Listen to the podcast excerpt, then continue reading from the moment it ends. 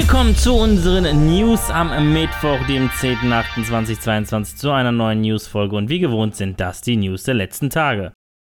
Seit Ende letzten Jahres ist es möglich, Videospiele in der Netflix-App zu spielen. Seitdem wurden die Titel 23,3 Millionen Mal heruntergeladen. Laut der Datenanalyse von Apptopia nutzen täglich rund 1,7 Millionen Nutzer die Games auf der Netflix-Plattform. Das wären bei aktuell 221 Millionen Abonnenten weniger als 1%. Dies ist für Netflix definitiv zu wenig, weshalb man das Angebot auch attraktiver gestalten will. Bis Ende des Jahres soll die Anzahl der Titel von 24 auf 50 erhöht werden. Und um dies zu schaffen, möchte man hohe Investitionen in den Ausbau des Spielekatalogs tätigen.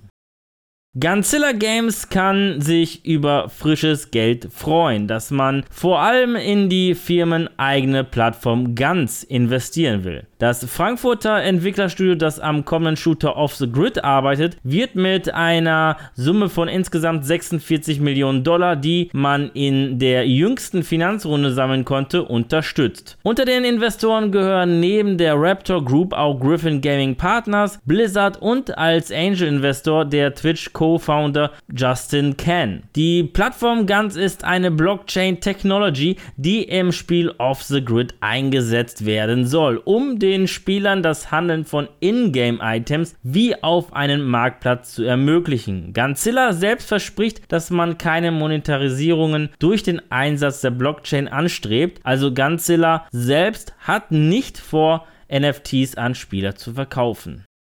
Am 31. März diesen Jahres erhielten wir die Fortsetzung vom Film Sonic the Hedgehog. Der einschlug wie eine Bombe und nicht nur die Einnahmen des Vorgängers übertraf, sondern zu einem der erfolgreichsten Videospielverfilmungen aller Zeiten wurde. Und da ist es nicht verwunderlich, dass es auch einen dritten Teil geben wird. Der Starttermin für Sonic the Hedgehog 3 wurde nun mit dem 20. Dezember 2024 offiziell bekannt gegeben.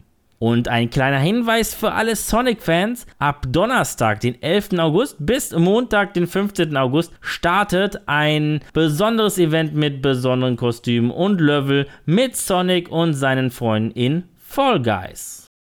Das Softwareunternehmen AppLovin hat ein Angebot zum Kauf von Unity für 17,54 Milliarden US-Dollar unterbreitet. Und dieses Angebot kommt recht ungünstig, vor allem für das Mobiltechnologieunternehmen Iron Source, das eigentlich eine Fusion mit Unity anstrebt. Unity überprüft derzeit das Angebot von AppLovin, wo man neben den 17,54 Milliarden Dollar auch 49% der Stimmrechte an dem neuen kombinierten Unternehmen erhalten und CEO John Riccitello zudem den CEO-Posten erhalten würde.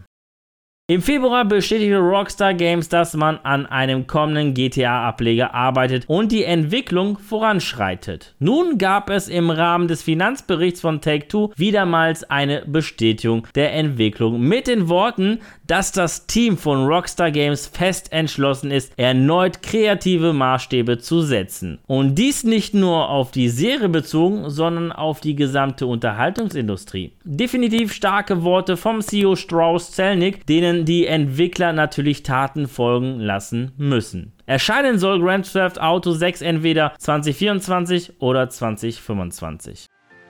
Ja, das waren die News der vergangenen Tage. Ich verabschiede mich an dieser Stelle. Vielen Dank fürs Reinschauen bzw. reinhören. Wenn euch die Folge gefallen hat, dann würde ich mich natürlich über eine positive Bewertung von euch freuen, wie auch über eure Kommentare auf YouTube. Und damit ihr keine unserer News-Folgen verpasst, einfach ein Abo bzw. Follow dalassen und auf YouTube natürlich das Glöckchen nicht vergessen zu aktivieren. Die nächste News-Folge gibt es am kommenden Samstag. Bis dahin bleibt gesund und guten Loot euch. Ciao.